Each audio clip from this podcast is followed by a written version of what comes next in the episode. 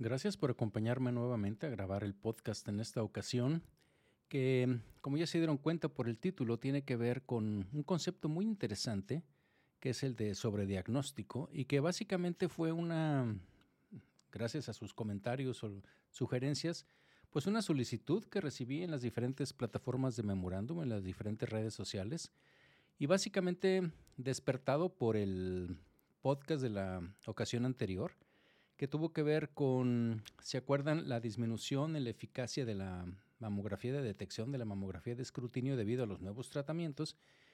Y eso obviamente iba sopesado contra el sobrediagnóstico. Entonces me pidieron que si pudiéramos platicar algo sobre el sobrediagnóstico. Y bueno, pues de eso se tratará el día de hoy. Gracias por estar conmigo y vamos a, empezar la grabación del podcast.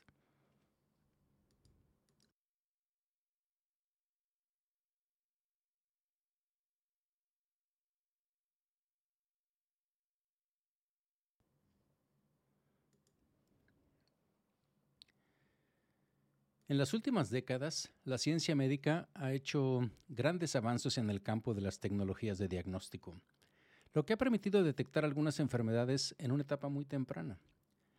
Un efecto, digamos, no deseado de estos desarrollos es el sobrediagnóstico, que ocurre cuando se descubre una verdadera anormalidad, pero la detección de esta anormalidad y su tratamiento no benefician al paciente.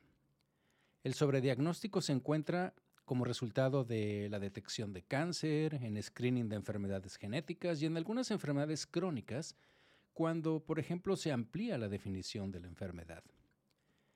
Existe una necesidad urgente de desarrollar herramientas de toma de decisiones basadas en evidencia para que los médicos ayudemos a nuestros pacientes a comprender los beneficios y los daños de los diferentes métodos de detección y tratamiento. Acompáñenme a revisar este tema desde un punto de vista general en medicina y particularmente también en radiología. Bienvenidos a Memorándum, un espacio que, pues como ustedes saben, está prácticamente dedicado a la revisión de artículos de radiología. A veces vemos editoriales, artículos de opinión y artículos que salen en otras revistas y que yo considero que sean de utilidad para nuestra especialidad, la radiología. Pero fíjense que, pues a diferencia de otras ocasiones, y básicamente debido a la solicitud de muchos de ustedes a propósito del último podcast sobre la mamografía de detección, pues eh, revisaré este tema que me solicitaron y agradezco mucho eh, que hayan hecho esto. Y el tema es sobre sobrediagnóstico. Entonces, eh, por esta ocasión, pues este no es un artículo el que vamos a revisar, sino les voy a, digo, presentar pues eh, lo que leí de varios artículos y cuáles son las eh, conclusiones, cuáles son los aspectos que presentan entre varios. Muchos de ellos, como les decía en la introducción, tienen que ver con medicina, no tienen que ver específicamente con radiología, pero yo creo que lo importante es analizar el concepto y reflexionar sobre el mismo. Pero bueno, como siempre, pongamos esto en perspectiva y lo primero es, bueno, ¿qué es el sobrediagnóstico? Pues, como sabemos tradicionalmente, un diagnóstico se basa en los síntomas y signos clínicos del paciente y en su historial médico, obviamente. En las últimas décadas, la ciencia médica ha logrado avances, digamos, muy rápidos en el campo de las tecnologías de diagnóstico, lo que ha permitido, pues, detectar algunas enfermedades en etapa muy temprana. Y un efecto no deseado de estos desarrollos, pues es el sobrediagnóstico, que ocurre cuando se descubre una, digamos, una verdadera anomalía, pero la detección de esta anomalía y su tratamiento no benefician al paciente. Otra forma de decir esto podría ser que digamos, bueno, pues esto es como demasiada medicina, pero esto podría confundirse también con demasiada medicación. Entonces se ha propuesto un término mejor que podría ser demasiada atención médica, pero que en lugar de beneficiar al paciente, al receptor, pues puede tener efectos nocivos. Y aquí podríamos hacer así una, especie como de pregunta media meramente retórica. Es eh, que podría ser algo así como, ¿es malo tener demasiado de algo bueno? Y bueno, seguramente que podríamos decir que no, pues para muchas cosas como el amor, la felicidad, el dinero, pero bueno, eh, podríamos discutir yo creo que mucho de esto y finalmente a lo mejor llegamos a la conclusión de que todo en demasía, todo en exceso, pues es malo.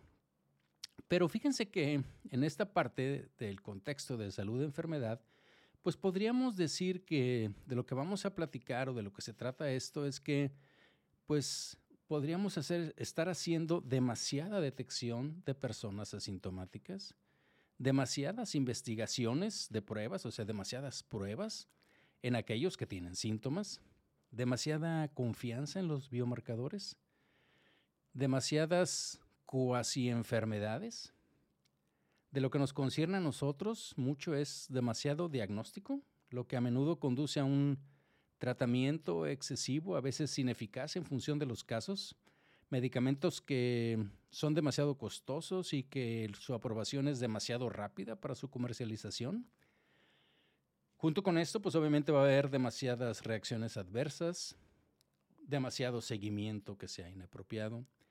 Y bueno, podríamos decir entonces que demasiada asistencia sanitaria pues implicaría muy poca asistencia sanitaria eficaz. Ahora bien, se ha utilizado el término de sobrediagnóstico pues para referirse a un conjunto, digamos, más restringido de elementos. Y aunque este término se remonta, según lo que busqué, hasta 1955, pues todavía es difícil definirlo satisfactoriamente. O sea, en varios artículos que leí, más o menos es general la idea que el sobrediagnóstico significa convertir a las personas en pacientes innecesariamente, porque identificamos problemas que nunca iban a causar daño o un concepto que también aprendí que es medicalizar, ¿sí? Eh, medicalizar las experiencias de vida cotidiana a través de definiciones ampliadas de enfermedades. Lo vamos a ver un poquito más adelante. Fíjense que el sobrediagnóstico tiene dos causas principales. Primero, pues es la sobredetección y la otra es la sobredefinición de la enfermedad.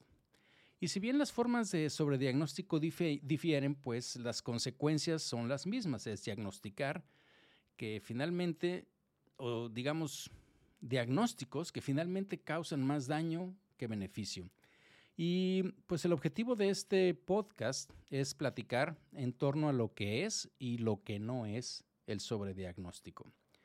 Así es que primero veamos lo que es y para esto revisaremos primero pues varias definiciones de situaciones que nos llevan a un sobrediagnóstico.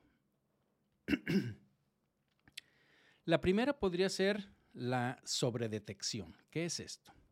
Pues sobredetección se refiere a la identificación de anormalidades que nunca iban a causar daño Anormalidades que no progresan, que progresan demasiado lentamente para causar síntomas o daños durante el resto de la vida de una persona, o digamos que también podrían resolverse espontáneamente.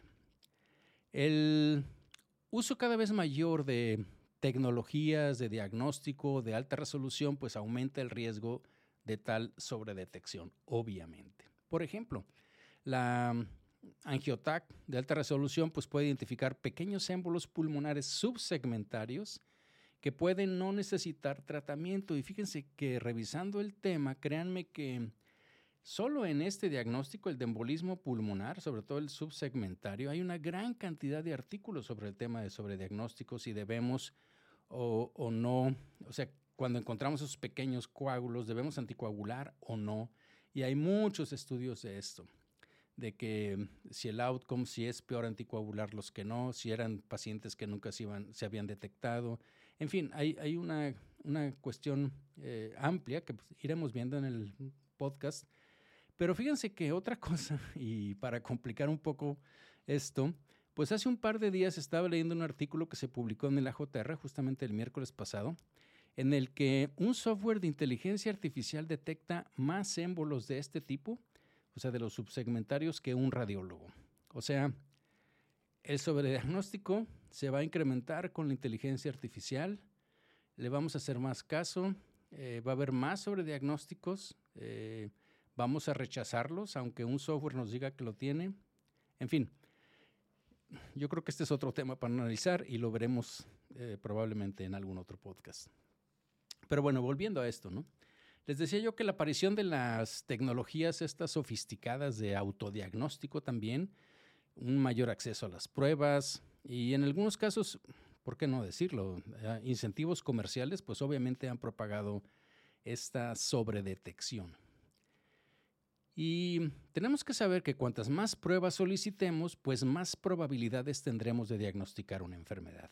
Esto es particularmente problemático cuando hay, pues digamos, poca evidencia de que la detección temprana mejore los resultados de los pacientes. Si consideremos, por ejemplo, el cáncer de tiroides en Corea del Sur, del que ya hemos eh, también platicado en un par de podcasts previos aquí, y bueno, por ejemplo, ahí, de 1999 al 2008, la incidencia de cáncer de, tiroides aumentó 6.4 veces, pero el 95% de estos cánceres eran pequeños, menos de 20 milímetros, y se detectaban principalmente a través del el ultrasonido de escrutinio. Pero fíjense que la mortalidad por cáncer de tiroides en esta población amplia, muy famosa de este estudio que ya platicamos alguna vez, pues recuerden que se mantuvo esencialmente sin cambios durante el mismo periodo de tiempo. ¿Qué les digo también? El uso de imágenes avanzadas, pues obviamente también conduce al sobre, a la sobredetección, al encontrar, por ejemplo, incidentalomas, anormalidades que podríamos decir que son como una sorpresa o no las esperábamos porque no tienen ninguna relación con la razón original por la cual se solicitó el estudio. Por ejemplo, cuando hacemos una tomografía computada de tórax realizada para seguimiento de un nódulo pulmonar y detecta un adenoma suprarrenal o alguna masa suprarrenal, o cuando estamos haciendo un score de calcio y detectamos un nódulo pulmonar, yo creo que nos ha tocado muchísimas cosas de esto. ¿no? Entonces, la sobredetección, sea cual sea la causa, es un problema porque no es posible saber qué anormalidades sea probable que progresen o que causen daño al paciente. Y la evidencia epidemiológica que muestra un gran aumento, por ejemplo, de formas tempranas de cáncer, de aneurismas aórticos abdominales que son más pequeños, pero que al final ves que no reducen o, o no tienen reducciones similares en la que la enfermedad avanzada o que la muerte, pues obviamente que podríamos pensar que estos son señales de un sobrediagnóstico por sobredetección. Bien, ¿qué otra situación? Bueno, hay otra que es muy interesante que se llama sobredefinición. Y esta se produce por dos mecanismos. Primero es la reducción del umbral de un factor de riesgo, eh, sin pruebas de que hacerlo ayude a las personas a sentirse mejor o a vivir más tiempo. Esa es una. Y la otra es ampliar la definición de enfermedad para incluir a pacientes con síntomas ambiguos o muy leves. Eh, un ejemplo muy típico y reciente más o menos es eh, la reducción del umbral, por ejemplo, de cambiar la definición de presión arterial alta, una presión arterial sistólica que antes era de mayor de 150, ahora bajó a más de 130 para todos los adultos. Obviamente, pues aumentaron mucho los pacientes hipertensos, solo por cambiar la definición. Y otra cosa muy interesante es que el tratamiento de los factores de riesgo como si fueran enfermedades, que no lo son, y la reducción de los umbrales para los diagnósticos que están basados en esos factores de riesgo, pues obviamente ha aumentado drásticamente la prevalencia de muchas enfermedades como por ejemplo la prediabetes. Y bueno, por definición estos nuevos pacientes tienen un también, porque eso mismo lo dicen, pues tienen un riesgo menor que los diagnosticados según las definiciones anteriores. Entonces, las consecuencias, digamos, dañinas de este sobrediagnóstico a través de la sobredefinición, pues eh, lo, que, lo que hacen es un etiquetado de, ese, de ese paciente y obviamente lleva tratamientos que ofrecen poco o ningún beneficio, porque pues tienen bajos niveles de riesgo probablemente y que pueden tener importantes consecuencias, ya sea físicas, psicológicas, lo vamos a ver también, sociales, financieras. En fin, hay otro factor que también está considerado en algunos artículos y es uno que podríamos, eh, tiene diferentes nombres, pero uno dice tráfico de la medicina, en fin, digamos que le vamos a, poner lo que se usa más, que es la sobreventa. Y es que lo que caracteriza la sobreventa es que las fíjense, y esto, esto es real, las supuestas enfermedades, en muchos pues son experiencias desagradables que, digamos, la mayoría de nosotros, pues podríamos tener, pues de vez en cuando, ¿no? Por ejemplo, la mayoría de nosotros hemos experimentado, no sé, problemas para dormir, tristeza, dificultad para concentrarte, dificultad para respirar, alguna taquicardia, en fin, cosas que yo creo que nos ha pasado, un dolor punzante de repente y que se quita, ¿no? Entonces, sobrevender esto significa mover la línea, por así decirlo, que separa lo normal de lo anormal, para que las personas con síntomas que son cada vez más leves sean diagnosticadas con alguna enfermedad. Y para una minoría de estas personas, obviamente, estos síntomas, puede ser cefalea, puede ser hipertensión, pues lo que tú quieras, pues son intensos y definitivamente pueden ser muy debilitantes, pero para la gran mayoría de estos síntomas son leves, muy, de tiempo muy corto, inespecíficos. Y mientras que los pacientes, esos que les digo, los primeros, ¿no? Pueden beneficiarse de un diagnóstico y el tratamiento médico, por ejemplo, del insomnio, la depresión, trastorno de déficit de atención, hiperactividad, este, pues obviamente muchos otros pacientes, pues si les das el mismo tratamiento, no se van a beneficiar porque realmente tenían alguna otra razón para esto. Entonces, fíjense que la, vamos a decirlo así, promoción de enfermedades ha sido una estrategia central en las campañas de marketing y que han sido muy destacadas. Y ahorita estamos metidos en, esto, ¿no? en afecciones como la testosterona baja del envejecimiento, el hecho de que te digan tienes baja la T, bájate, síndrome de piernas inquietas, el trastorno o deficiencia de, atención de los adultos, la enfermedad crónica del ojo seco, pestañas demasiado cortas, no sé, le podría seguir aquí con muchas cosas que, que cada vez más, no digo que no existan, pero que definitivamente te catalogan como algo. Pero esto es el sobrediagnóstico. Ahora vamos a, a, ver lo que no es el sobrediagnóstico. Y el sobrediagnóstico no es un resultado falso positivo. Los falsos positivos son anomalías que resultan de no ser enfermedades después de que le hacemos una investigación. O sea, habíamos dicho que era una cosa y no fue. En el sobrediagnóstico, la anomalía cumple los criterios actualmente acordados para la enfermedad, para la patología, los criterios microscópicos, por ejemplo, para cáncer. Pero la enfermedad detectada no está destinada a causar síntomas o la muerte del paciente. Ese es el sobrediagnóstico. Digo, hay por ejemplo informes de mujeres en quienes la mamografía de detección una anormal pues sugirió que había patología, fueron tratadas con lumpectomía, con mastectomía y bueno, el tejido que se extirpó no mostró ninguna cáncer, ninguna malignidad, Entonces la prueba obviamente fue una falsa positiva. Estas mujeres no tuvieron un sobrediagnóstico, pero ciertamente fueron sobretratadas. Y hablando de esto, pues sobrediagnóstico no es lo mismo que sobretratamiento, ya sea que este sobretratamiento sea innecesario o que fuera demasiado agresivo. El sobrediagnóstico generalmente conduce a un sobretratamiento, pero no siempre. Y además, pues puede haber un sobretratamiento que puede estarse dando sin un sobrediagnóstico. El sobretratamiento ocurre cuando la mejor evidencia científica demuestra que un tratamiento no brinda ningún beneficio para la enfermedad o la afección que estamos diagnosticando. Por ejemplo, las infecciones del oído medio en los niños, las bronquitis en los adultos, a menudo se diagnostican correctamente, pero a lo mejor se tratan con un exceso de antibióticos que no son eficaces específicos para la patología que tienen.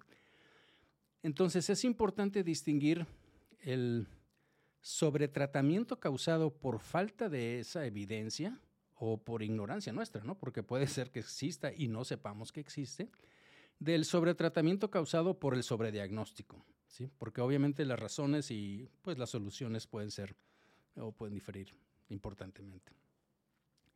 Fíjense, el sobrediagnóstico tampoco es sinónimo de sobreevaluación, que a veces lo confundimos.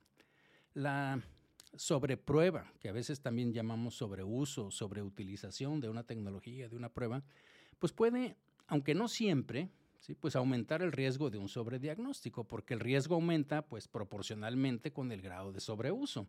Entre más veces le hagamos un TAC o una prueba a un paciente, pues aumentan las probabilidades de que encontremos alguna otra anomalía que no habíamos visto, describimos algo que no se había descrito, o encontramos algo que, que estaba presente o que, no, que simplemente no lo habíamos identificado.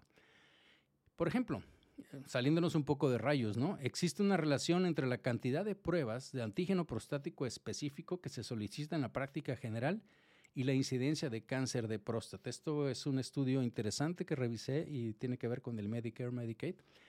Y fíjense que, por ejemplo, entre el número de pacientes masculinos en la lista de un médico, un médico general, con un diagnóstico de cáncer, el número de pruebas eh, iba directamente proporcional con el número de pruebas que había, de PSA sí, que había solicitado el médico. ¿no? Los médicos generales o familiares que realizaron muchas pruebas de PSA, pues tienen muchos más pacientes varones con sobrediagnósticos de cáncer de próstata. Y se podría decir esto porque ellos lo analizan muy bien y la tasa de mortalidad es la misma en todas las clínicas, independientemente del número de pruebas solicitadas.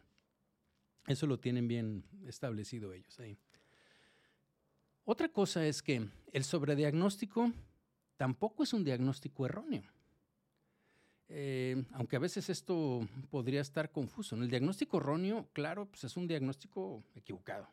me equivoqué en el diagnóstico. Por ejemplo, de lo que habíamos hablado hace rato, ¿no? puedo, puedo, pensar que un niño que no puede concentrarse en clase y que muestra comportamiento pues, alterado, disruptivo, tiene un trastorno de déficit de atención y lo que resulta es que tienen dislexia y no tienen la otra cosa. Y como eso puedo darles una cantidad increíble de ejemplos en, todos los casos, ¿no? Los casos más confusos, obviamente, pues suelen ocurrir con el cáncer, sobre todo si estamos haciendo seguimiento, donde un cáncer que esté sobrediagnosticado, pues podría considerarse como un cáncer que está progresivo y que requiere más tratamiento. Y fíjense que en, este aspecto, bueno, lo hemos platicado alguna vez, creo, em, la, imagen no es más que una fotografía en la evolución, eh, lo que nosotros hacemos en radiología, una radiografía tórax, un TAC, lo que fuera, no es más que un instante, una fotografía de un instante en la evolución de la enfermedad de un paciente. Y lo mismo sucede aquí, ¿no? En, en, en patología, finalmente estamos obteniendo eso nada más, ¿no? Y entonces, ya sea en patología o ya sea por, imagen, pues no podremos decir o distinguir perfectamente qué cánceres clínicamente relevantes de los que son sobrediagnosticados. Por ejemplo, un cáncer de próstata que tenga un Gleason X, el que quieran, pues podría estar destinado a progresar mientras que el otro no, y pueden ser aparentemente iguales. Aquí es donde eh, los nuevos biomarcadores, genes, anticuerpos, pues pudieran distinguir la patología neoplásica que progresa de la que no va a progresar. Bien, ya sabiendo estas definiciones que les platiqué, así como lo que es y lo que no es el sobrediagnóstico, pues podríamos decir entonces que el sobrediagnóstico ocurre cuando se da un diagnóstico a personas con síntomas muy leves o dudosos, que generalmente no progresan más, y luego se les ofrece un tratamiento eh, para estos síntomas que puede no ser necesario o a veces incluso resultar dañino para el paciente, ¿no? Y el resultado final de estas intervenciones diagnósticas que hicimos y terapéuticas también a consecuencia de esto, pues es que las personas sanas con problemas leves o con factores de riesgo para las enfermedades, pues ahora se clasifican como enfermas. Fíjense que incluso como reflejo del crecimiento, por así decirlo, de esta preocupación por el tema, algunos, eh, me encontré también, ¿no? Algunos, eh, pues, autores, de hecho, han abogado por detener los programas de detección por completo. Eh, me encontré uno con respecto a lo de mama en la Asociación Canadiense, donde dice que el, artículo dice, el mejor método que tenemos para reducir el riesgo de cáncer de mama es detener el programa de detección. No creo que estemos tan allá, pero eh, pero bueno, finalmente, acuérdense que eso también se hizo hace un par de años, quizá un poco más, con los cánceres de tiroides en Estados Unidos. Se, detuvo el programa de screening por ultrasonido. ¿no? Em, este interés, digamos, creciente en el problema de sobrediagnóstico en los últimos años, pues obviamente sugiere que hay, o que este problema existe, obviamente, que puede ser en diferentes grados, en muchas condiciones, incluidas algunas enfermedades comunes, ¿no? Para las cuales eh, el subdiagnóstico eh, puede ser una característica simultánea, ¿no? Y esto, eh, por ejemplo, en el en las comunidades, y aquí en México tenemos muchas, y creo que en América Latina también, muy, muchas desatendidas, en donde están compitiendo las dos cosas. Por una podríamos hacer sobre diagnóstico, pero por la otra, me lo platicaban varios radiólogos, radiólogas en el grupo, específicamente en el grupo de WhatsApp, que pues me decían, no, pues estoy de acuerdo con esto del screening que me platicaste, lo de Noruega, pero México y Noruega no son exactamente iguales. Y aquí ya quisiéramos tener el programa de detección que tienen allá y equivocarnos de ese lado cuando lo que realmente está pasando es que no estamos haciendo lo suficientes screening. Y es cierto. Entonces, em, fíjense que también, cambiando de tema un poco, el sobrediagnóstico, existen muchas condiciones crónicas comunes, como, o sea, me refiero no neoplásicas. Y esto se da por, la mayoría de las veces, por la ampliación de las definiciones de las enfermedades que se pueden clasificar, digamos, en dos tipos. Una es cuando algunas condiciones crónicas, muy comunes, pues se les agrega un estado de preenfermedad, como la prehipertensión, prediabetes, Alzheimer preclínico, y así se clasifican ya, y como esas yo creo que hay muchas, ¿no? Y la otra es cuando se bajan los umbrales para el diagnóstico, como les decía en la diabetes, en la depresión, en fin. Este, tiene sus razones, no digo que no, el, el punto es que esto puede llegar en muchos casos a un sobrediagnóstico. Porque fíjense que el método que se utiliza para ver la eficacia de diferentes intervenciones que nosotros hacemos en las enfermedades crónicas, se utiliza lo que le llaman la reducción del riesgo relativo en lugar de la del riesgo absoluto, lo cual da como resultado pues una exageración, por así decirlo, del riesgo de estas afecciones y entonces uno tiene la falsa impresión del grado de reducción del riesgo.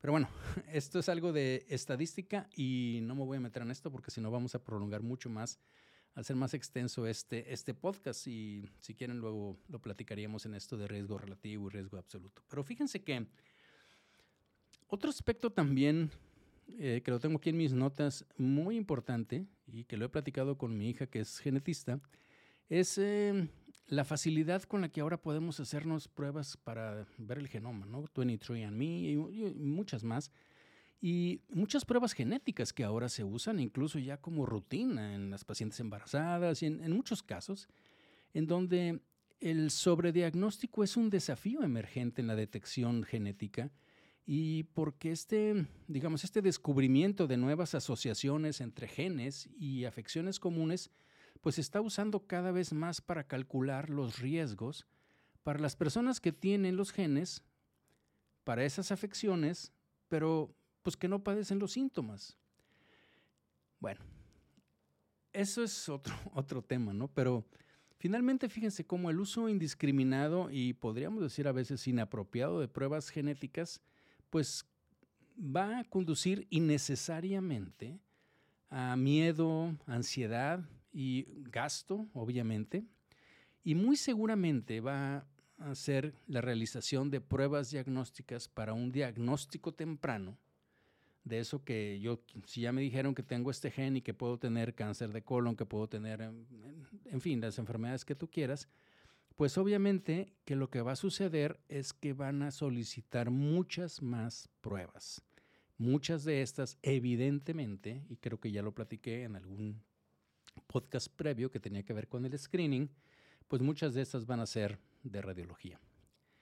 Y bueno, a propósito de esto, eh, sobre todo lo que corresponde al cáncer, pues a medida que la disponibilidad de herramientas de diagnóstico modernas se ha generalizado, pues existe una, digamos, mayor aplicación obviamente de estos métodos para detectar lesiones malignas en un estado más temprano en aquellos que se cree que tienen un riesgo de desarrollar la enfermedad. Y esto con la esperanza que la detección temprana pues resulte en un mejor resultado, valga la redundancia, y mejora el pronóstico general, dado como resultado de una, digamos, la extensión de la vida. Y ejemplo de esto, pues podría ser hacernos el score de calcio, la angiota coronaria, el screening para cáncer de pulmón en fumadores, en fin. O sea, todo esto que ya sabemos que puede llevar a otras cosas. Y esto obviamente, pues es muy atractivo, ¿no? Si lo pudiéramos decir así, tanto para los médicos tratantes como para el público en general, de que los... Eh, resultados de esto pues podrían mejorar para la mayoría de los tipos de cáncer eh, si la detección ocurre suficientemente temprano. Y de hecho, hay eh, muchos estudios en donde han em, encuestas en donde muchas personas sanas que participan en programas de detección pues están dispuestas a aceptar el hecho de que puede ocurrir resultados falsos positivos en un examen de detección si creen que esto puede eh, detectar un cáncer oculto y evidentemente, finalmente, pues evitar la muerte. Pero fíjense que la, aunque esto en estos programas eh, hablan mucho sobre las ventajas, por así decirlo, de meterte en un programa de detección temprana, eh, la consecuencia negativa del sobrediagnóstico, que puede ser resultado de la detección del cáncer, generalmente no recibe mucha importancia en el momento de la detección. Los pacientes y sus médicos no están dispuestos, por así decirlo, a aceptar el hecho de que la mayoría de estas, digamos, lesiones cancerosas pueden no causar ningún síntoma durante la vida del paciente. El sobrediagnóstico es una consecuencia, digamos, indeseable de la detección, porque la detección y el tratamiento posterior que son necesarios y muchas veces resultan en secuelas desagradables y debilitantes, pues en el peor de los casos incluso puede causar la muerte prematura. Y durante, fíjense, durante los últimos 30 años ha habido una concientización en la detección que ha llevado a enfatizar el diagnóstico temprano de muchas formas de cáncer. Y eso yo creo que lo sabemos para mama específicamente, para próstata, recientemente en pulmón. Y bueno, los datos demuestran aumentos significativos en la enfermedad en etapa temprana, pero sin una, digamos, disminución proporcional en la enfermedad en etapa posterior. Y esto sugiere que existe un, bueno, así lo manejan los artículos, un reservorio de cánceres de crecimiento lento con un potencial maligno que está muy limitado y que se están detectando debido obviamente al escrutinio cada vez mayor y al número de cada vez mayor de biopsias, por ejemplo, que se realizan. Y, por ejemplo, los datos de autopsia confirman que las lesiones subclínicas ocurren con alta frecuencia, por ejemplo, en cánceres de tiroides, mama, próstata. Y, bueno, eso, eso es una realidad, ¿no? Y el sobrediagnóstico crea, digamos que en la mejor de los casos, una falsa impresión de una supervivencia mejorada que fomenta más pruebas de detección y entonces más sobre diagnósticos. Otra de las cosas es que el uso de el término este de supervivencia a cinco años como medida de la eficacia de la detección, pues ya ahorita es, digamos, particularmente engañoso si incluimos muchos pacientes que son sobrediagnosticados y que nunca serían perjudiciales. Esos cánceres. Pues obviamente necesitamos más investigación para comprender la complejidad del proceso de carcinogénesis. La palabra cáncer o neoplasia se ha convertido en sinónimo de sufrimiento y muerte. Sin embargo, también es cierto que los cánceres son heterogéneos y pueden seguir múltiples caminos y no todos progresan a metástasis y a muerte. Y muchas neoplasias se comportan como una enfermedad indolente que no causa daño durante la vida del paciente. Fíjense que en un estudio reciente en Australia, que analizó más de 30 años de datos nacionales de atención médica, concluye que alrededor del 20% de cinco cánceres comunes, ahorita se los digo, son el resultado de un sobrediagnóstico. Las cifras del artículo dicen que el 18% de las mujeres y el 24% para los hombres eh, se sobrediagnosticaron. Aproximadamente 11.000 cánceres en mujeres y 18.000 en hombres fueron sobrediagnosticados cada año solo en Australia. Los autores analizaron, como les digo, cinco de los siete cánceres para los que se había documentado este sobrediagnóstico, que fueron cáncer de mama, tiroides, riñón, próstata y melanoma. Y lo que resultó en un sobrediagnóstico, fíjense, de 22% de cáncer de mama y 73% de los cánceres de tiroides en las mujeres y el 42% de los cánceres de próstata, 58% de los melanomas y 73% de los cánceres de tiroides en los hombres.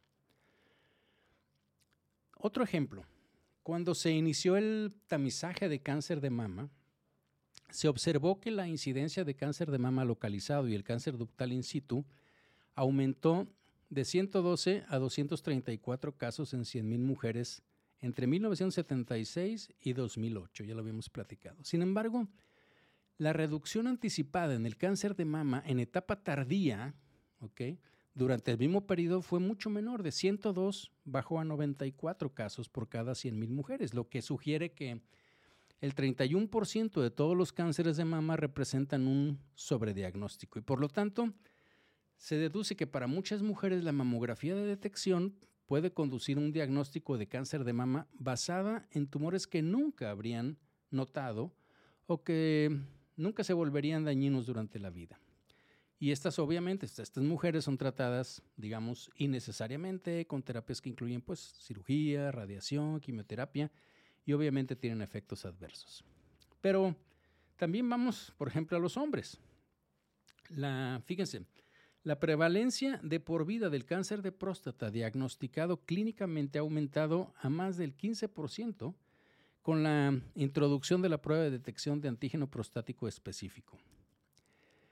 El riesgo de morir, sin embargo, por cáncer de próstata, pues se ha mantenido por debajo del 3%. Y encontré un estudio muy interesante que tuvo en cuenta los hallazgos de autopsia en rutinas en pacientes que morían por trauma en la ciudad de Detroit en donde se reportó ah, que se observó evidencia histológica, fíjense, de cáncer de próstata en el 45% de los hombres de 50 años y en el 70% de los de 60 años. Sin embargo, ahí en el Detroit, la prevalencia de por vida en ese momento era solo del 10% para el cáncer de próstata clínicamente diagnosticado y solo de 3% para el cáncer de próstata fatal. Por lo tanto, pues la mayoría de los hombres con cáncer de próstata detectados por exámenes de detección, pues fueron, por definición, pues sobrediagnosticados, lo que significa que su cáncer de próstata nunca iba a causar síntomas y mucho menos la muerte. El sobrediagnóstico también ocurre con los cánceres de pulmón, de riñón, melanoma, tiroides, y de eso hay muchos artículos, créanme enfermedades que han tenido un fuerte aumento, digamos, en la incidencia y aparentemente sin ninguna disminución en la mortalidad. Entonces, resumiendo, las causas de sobrediagnóstico podríamos decir que son las siguientes. Primero, el cribado o screening y aumento de la sensibilidad de las pruebas diagnósticas. Los eh, hallazgos incidentales después de que se hace una prueba de detección o de diagnóstico lo estamos haciendo por otra cosa, para diagnóstico de dolor abdominal o lo que fuera, y encontramos algo. Como les decía, la ampliación de los criterios de diagnóstico de muchas enfermedades comunes, el hecho de confundir entre riesgo y, o factor de riesgo y enfermedad, el miedo del médico a no diagnosticar las enfermedades o de cumplir las expectativas del paciente. el paciente llega con algo y espera que el médico le diga casi casi que tiene lo que él cree que tiene. Em, también hay conocimiento insuficiente de la historia natural de algunas enfermedades y, ¿por qué no decirlo también? Eh, lo tocaré un poco después, pero hay incentivos financieros que están involucrados en un mayor uso de modalidades de diagnóstico y tratamiento. Una vez que conocemos esto, pues qué medidas podríamos hacer para prevenir el sobrediagnóstico? Pues yo creo que la medida más importante es crear conciencia entre nosotros los médicos y la población sobre que esto existe. Eso es lo primero. Y decidir también en qué nivel de riesgo intervenir en función del riesgo absoluto de eventos de salud y de la reducción del riesgo absoluto esperado de una intervención. También es explicarle a los pacientes que prolongar la supervivencia desde el momento del diagnóstico no es lo mismo que retrasar la muerte por esa enfermedad. Son cosas diferentes. Y si yo te diagnostico simplemente dos años antes, pues no quiere decir que tu sobrevida aumentó a siete años. Simplemente te diagnostiqué dos años antes de lo que normalmente te diagnosticaba y tu sobrevivencia va a ser a cinco años. En fin, es un tema que lo manejan mucho los oncólogos. Y fíjense que en, todo esto, de lo que les digo, ¿qué medidas puede ser? Pues para abordar esta creciente preocupación sobre el tema, resulta que encontré que en el 2013 se llevó a cabo la primera conferencia internacional sobre prevención del sobrediagnóstico y el British Medical Journal publicó un número de su revista solamente dedicado a eso. De hecho, si hacen un googleo y le ponen sobre diagnóstico British Medical Journal y le ponen imágenes, aparece ahí la imagen del, del, journal, de la, de la, de la portada, pues. Y también hay muchas actividades recientes, algunas ya las he platicado con ustedes aquí en este, en este podcast, como se acuerdan hace un par de podcasts de la campaña esta de Choosing Wisely, que está promoviendo el American Board of Internal Medicine. La serie que existe en Llama, por ejemplo, de Less is More. Este, hay otra serie que se llama Too Much Medicine del British Medical Journal.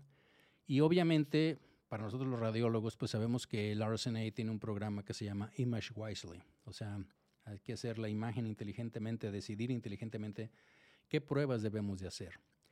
Y fíjense que yo creo que en este momento la profesión médica enfrenta desafíos, pues en muchos frentes, obviamente, ¿no? Pero hay una explosión de mucha información, de nueva información.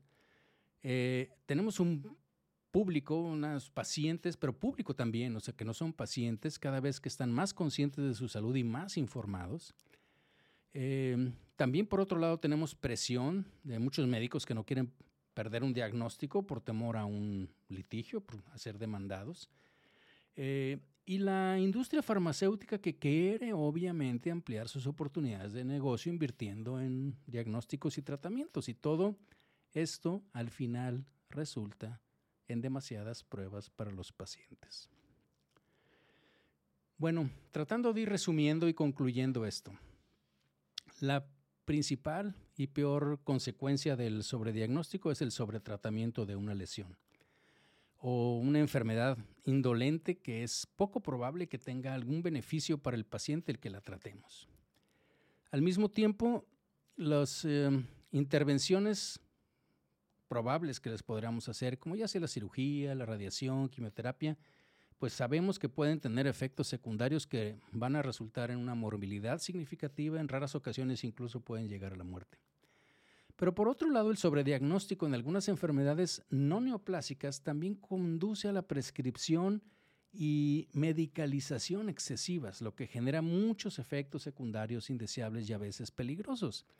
También, digamos, en otro aspecto, ¿no? Contribuye la liberación de productos farmacéuticos en el medio ambiente y como por ejemplo en caso de uso excesivo de antibióticos, eh, contribuye así a la proliferación de la resistencia, por ejemplo, a los antimicrobianos, está publicado. Muchos desechos plásticos y dispositivos de un solo uso, que ya también platiqué en otro podcast con ustedes, en aras de la esterilidad, pues ahora todo es desechable. Y también he platicado con ustedes lo que sucede con el desecho pues, de medios de contraste ayudados, gadolinio, que finalmente terminan en el, agua que beberemos. Pero bueno, también otro aspecto muy importante de esto del sobrediagnóstico y las sobrepruebas, pues es los efectos psicológicos. Dado que si nos ponemos a pensar, las pruebas de screening, el cribado, a diferencia de otras intervenciones médicas, pues se realizan en personas sanas, en sujetos sanos, y el individuo en cuestión se etiqueta como un enfermo o paciente basándose no en la presencia de síntomas, fíjense, sino en algunas investigaciones y pruebas que provocan un miedo innecesario y bueno, como resultado, pues una mayor sensación de vulnerabilidad y de sufrimiento psicológico. Y creo que pues nosotros lo hemos dicho muchas veces, no hay que tratar al paciente, no a la radiografía, pero nos están empujando cada vez más, no nada más a la radiografía, estamos tratando pruebas, estamos tratando resultados de laboratorio, en fin. Es, es, una cuestión interesante que a un paciente, a una persona, le podemos etiquetar con una enfermedad, este, ya sea si movemos la línea, ¿sí? este, o si encontramos algo. ¿no? La otra cosa es que pues también existe una carga económica. y que el costo que implica el sobrediagnóstico y el sobretratamiento, pues muchas veces o de muchas enfermedades, pues, pues va a dificultar finalmente la, pues la viabilidad financiera de los sistemas de salud. Fíjense cómo en, en este contexto existe una relación directa, muy interesante un artículo, en, el sobretratamiento y el subtratamiento. ¿Sí? Porque el riesgo de que esos recursos limitados que se tienen en algunos sistemas se dirijan y se desvíen a quienes no lo necesitan, pues obviamente que son recursos que no se utilizan en pacientes que sí necesitan otra atención. Y dado que esta atención médica se está volviendo también, mm, o que la atención médica en general, ¿no? Es dependiente en muchos lugares de los seguros, pues una desventaja adicional es eh, que este aumento del gasto, pues obviamente se va a ver eh, eh, reflejado en el mayor costo de un seguro médico. E incluso esto podría llevar a la incapacidad de obtenerlo para muchas personas que realmente lo necesitan y va a resultar obviamente pues en más afecciones, más sufrimiento, más resentimiento, en fin. Entonces, teniendo en cuenta todos estos puntos, fíjense que hay un grupo de trabajo del Instituto Nacional de Cáncer en Estados Unidos que recomendó que se hiciera mucha más investigación para desarrollar pruebas de diagnóstico moleculares y biomarcadores que nos em, ayuden a distinguir la enfermedad sobrediagnosticada, es decir, las lesiones que tienen poca probabilidad de progresar de las enfermedades que realmente requieren tratamiento.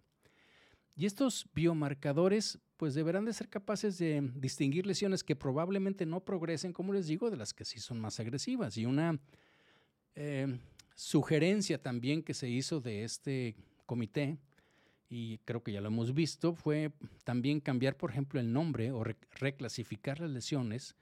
Y esa es la razón por la que actualmente decimos que hay neoplasias de bajo grado o premalignas, y así eliminamos la palabra cáncer de estas lesiones. Otro aspecto muy interesante que leí en otro artículo fueron las perspectivas de dos de los autores. Fíjense, uno era un estudiante de medicina y el otro era un paciente.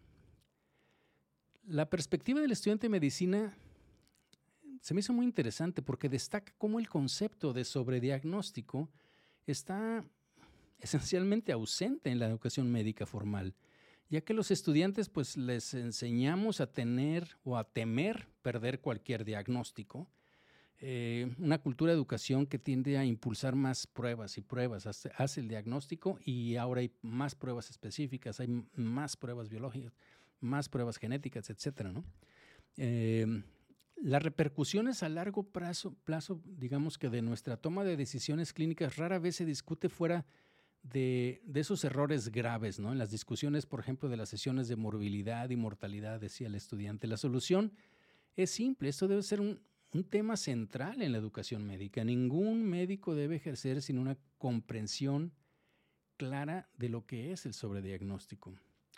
Y desde la perspectiva que pone en el párrafo del paciente, de lo que escribe el paciente, dice, los médicos primero necesitan comprender estos problemas y explicárselos a sus pacientes. Los pacientes deben ser conscientes de los daños potenciales y las consecuencias a largo plazo que debe recibir, o de que, es de recibir un diagnóstico, ¿no? Este, y a menudo estos, digamos, daños pues pueden evitarse si se discute con el paciente la incertidumbre de las pruebas y del diagnóstico. No es para todo, pero hay algunas situaciones en las cuales esto yo creo que sí es importante, ¿no? Y como todo, yo creo que Casi todos los problemas de la medicina se pueden resolver hablando con las personas más importantes en la sala, que son el paciente, sus familiares, y además adoptando un espíritu en la toma de decisiones que sea compartido, como creo que cada vez está siendo más. Finalmente, ¿qué les digo? Existe una necesidad urgente ¿sí? de desarrollar herramientas de toma de decisiones que estén basadas en evidencia, para los médicos que ayuden a sus pacientes a comprender los beneficios y los daños de los diferentes métodos de detección y tratamiento. Hay una aplicación, por ejemplo, para lo de osteoporosis, en donde realmente te dice eh, qué pasaría si tomas cuando ves, cuando te dicen que cambias en cierto porcentaje, eh, tú tienes cierto grado de información, pero cuando ya te lo ponen en gráficas y cuando tú ves que nada más es uno de todo un cuadrito que es el que puedes cambiar, y ese puede ser tú, pero puedes entrar dentro de la noventa y tantos por ciento de pacientes que pueden no fracturarse, en fin, ya tú podrías en un momento determinado decidir y dices, ¿sabes qué? Puedo o no tomar el tratamiento en conjunto con el médico, repito.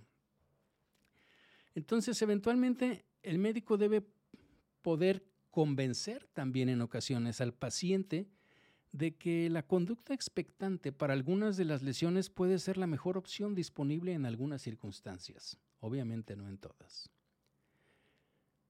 Claramente, pues hay muchas otras perspectivas que tendremos que analizar si queremos resolver el problema del sobrediagnóstico, pero aceptar que existe, yo creo que ya es un gran comienzo.